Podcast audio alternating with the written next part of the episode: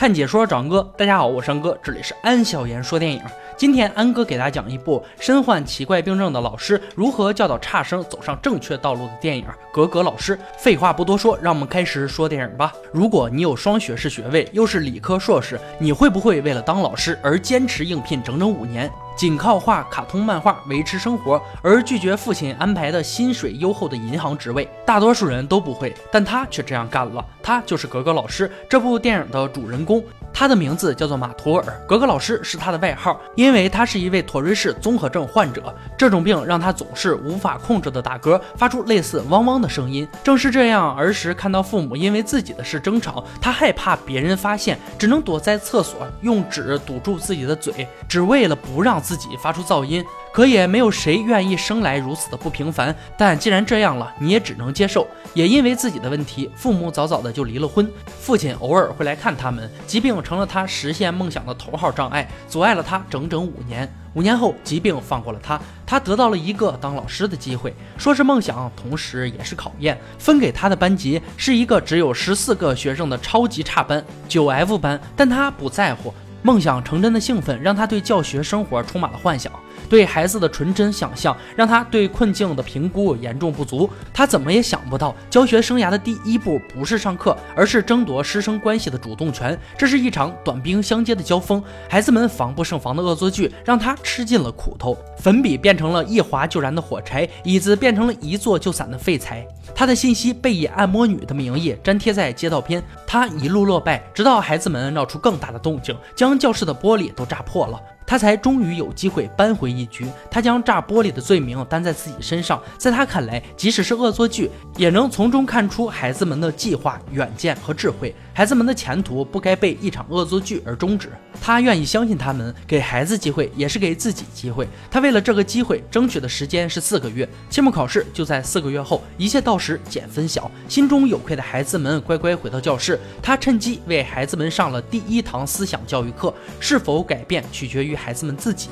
他给孩子们一晚上的时间考虑，到第二天早上九点，要么跟他重新开始，要么他辞职。这是一场赌约，结果他赢了。早上九点，孩子们准时来到教室，一切如他所愿。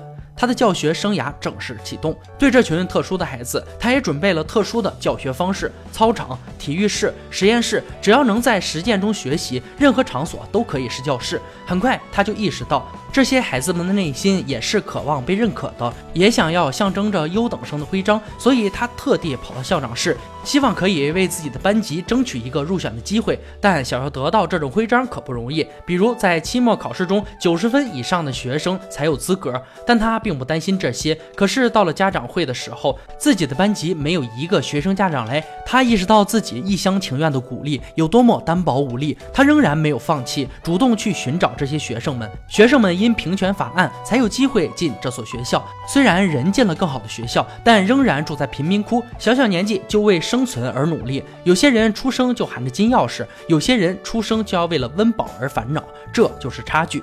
这次家访让他开始重新审视这群。孩子，他们聪明团结，他们唯一比不过其他班孩子的是他们因出生而导致的不自信，对现实的无力阻挡了他们对学习的热情，看不到前途的无力让他们失去了奋进的动力。作为孩子们唯一的老师，他终于意识到，在知识层面的教育外，还有另一种更重要的教育，那就是破除孩子们的心魔，从自卑的困扰中走出来，重新点燃希望之光。让每一个孩子重建信心，并付出与之匹配的努力，这才是真正的教育。为了发掘这些孩子们的才能，他想尽了办法，比如让其中一个擅长数学的同学意识到他的数学天赋不仅仅只能用来打牌，他只要努力，完全可以成为一名投资银行家。为什么要把眼光局限在现在呢？他一直觉得每一个孩子都有自己的发光点，并让孩子们在纸上写下最让自己害怕和厌恶的东西，再将纸折成纸飞机飞出去。他们的人生就卡在了这页纸上，只有直面恐惧，直面真相。那些过往才会拖着他们飞翔。这样的做法源于他自己的经历，疾病让他从小备受歧视。他被十二所学校退学，直到在第十三所学校，他遇见了人生中第一位真正伟大的老师——可汗校长。当时学校正举行表演，大家都在认真观看，可他的病发作了，不间断地发出声音，影响到了大家。校长把他叫上台，询问他能请你不要再打嗝了吗？他表示我做不到，我患有妥瑞氏综合症，同学们都嘲笑我，老师把我赶出班级。校长问他我们能为你做什么？马图尔回答：“我希望可以受到正常的对待，求你了。这些年来，他遭受了多少白眼嘲笑，但他仍然希望能够好好的学习。”校长给了他一个承诺：我们会像对待其他学生一样对待你。引发一场大火，只需要一点火苗；点燃一盏新灯，只需要一句话。校长的话像一颗种子一样落在了他的心里，一个概念逐渐成型。普通的老师只会教书，优秀的老师教你做人，而伟大的老师会让你知道老师的真谛。还有一些老师会给你深深的启迪，开创你的人生。那场舞台上的对话给了他直面恐惧的机会。现在他要用同样的方式来破除孩子们心中的恐惧感，引导孩子们开启自己的人生。这就是他苦等五年也必须要当老师的决心的起源。他几乎成功了。孩子们的变化如同脱胎换骨。直到一次，格格老师的学生阿提什被他喜欢的女生邀请一起去实验室看看他们最近的模型。有一名自视清高的高材生阿克嘲笑这些人，显然他们疏忽了。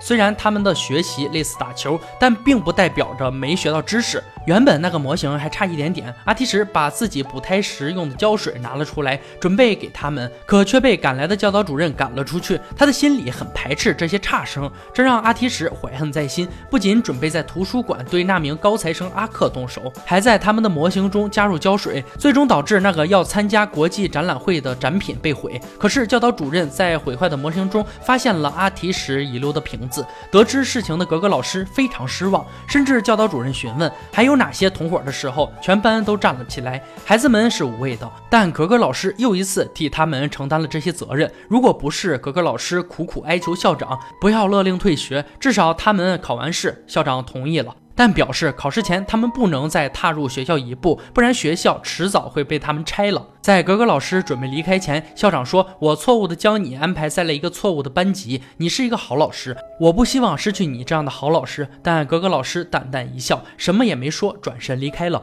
他告诉孩子们，在考试前你们都不能再进学校。其实现在最难过的不是孩子们，而是格格老师。他一个人躲了起来，自责的哭泣。他陷入了彻底的失望，对孩子们，也对他自己，不停的扇着自己耳光，嘴里不受控制地发出不间断的汪汪声。再坚强的人也有扛不住的时候，他终于撑不住了。这一次是孩子们挽救了他。阿提什来到他面前向他忏悔。他们毕竟是孩子，再坏也坏不到哪去。孩子们说：“您就是北极星，您就是照亮我们的灯塔。”每个人都伸出手来，朝向北极星的方向。那个方向的所在，只有他。信任重新生长，甚至比之前更紧密。孩子们重新开始学习。期末考试的表现成了所有人努力的方向。这一次努力是为自己，也是为老师，更是为这个备受歧视的团体。证明的战役。再也无人掉队，什么也阻挡不了孩子们的心气儿。但是门卫沙姆拉尔竟然主动向他们泄露科学和数学的卷子。但当他们把卷子拿到众人的面前时，大家却纷纷的离开了。我想大家可能都想用一场公平的竞争作为重新起航的起点和动力。时间飞逝，一晃眼，考试的时间到了。可是考试的题目和当时泄露给他们卷子的完全不一样。不用想，一定是有人想陷害他们。但这次他们凭借着各自的本事，考的成绩都非常优异。但没过多久，格格老师就被叫到校长室，被告知他的学生作弊了。泄露考卷的人就是门卫沙姆拉尔。现在真的是百口莫辩，校长也不再信任他们。但是格格老师相信。自己的学生知道他们没有作弊，自己教导的学生们他又怎么会不知道？只是为那些学学生们感到不值得。如果不是那名高三生阿克良心发现，主动说出是自己让沙姆拉尔把错误的试卷给阿提什和克拉姆，我想这个教导主任会一直被蒙在鼓里。所以在大会上他说是为了让九 F 班离开这里，他主动泄露了错误的试卷，把这一切的错误揽在了自己的身上。阿克不明白教导主任为什么要这么做，但老师明白学生没有教好是自己的错。那句古文说得好：“养不教，父之过；教不严，师之惰。”但引导错误的方向依然是老师的过错。最终，九 F 班获得了应有的荣誉，教导主任也因此被辞退。阿克眼中含着热泪，在和他告别。而这次他们依旧可以参加国际展览会，因为在九 F 班的协助下，他们完成了一个更好的展品。多年后，格格老师完成了超越疾病的梦想，成为了他心目中的好校长。在众多学生的拥簇下，见到了原本九 F 班那些所谓的差等生，每个人的人生都在那场师生缘分中改变了航向。孩子们长大成人，成为了自己想成为的自己，算是获得了一个圆满的结局。孩子们得到了不曾想象过的希望，一切都是努力得来，而一切努力的起源都是因为一位老师。可汗校长在他心中种下的种子，经由他的坚持，终于洒向四方。落入每一个孩子的心里，怨天尤人无法赢得尊重，拼尽全力让自己成为更好的人，才能体会突破瓶颈的成功。在这场教育被教的关系中，作为老师的他，并没有直接说你们一定要好好读书才能打败那些瞧不起你们的优等生，也没有教育孩子们你们一定要好好读书才能不辜负父母的期望，更没有强调你们要好好读书以后才能找到一份好工作。他只是做了一件事，帮助每一个孩子都能发现自己。接纳自己，并与自己和解，这才是教育的初心。不是为了别人而读书，而是为了自己，为了成为自己想要的那个自己，这才是学习的动力。他让学习成为本能的渴望，他甚至让孩子们拥有勇气去直面内心深处的恐惧。好了，今天解说就到这里吧。喜欢安哥解说，别忘了关注我哦。看解说找安哥，我是安哥，欢迎大家订阅我的频道，每天都有精彩视频解说更新。我们下期再见。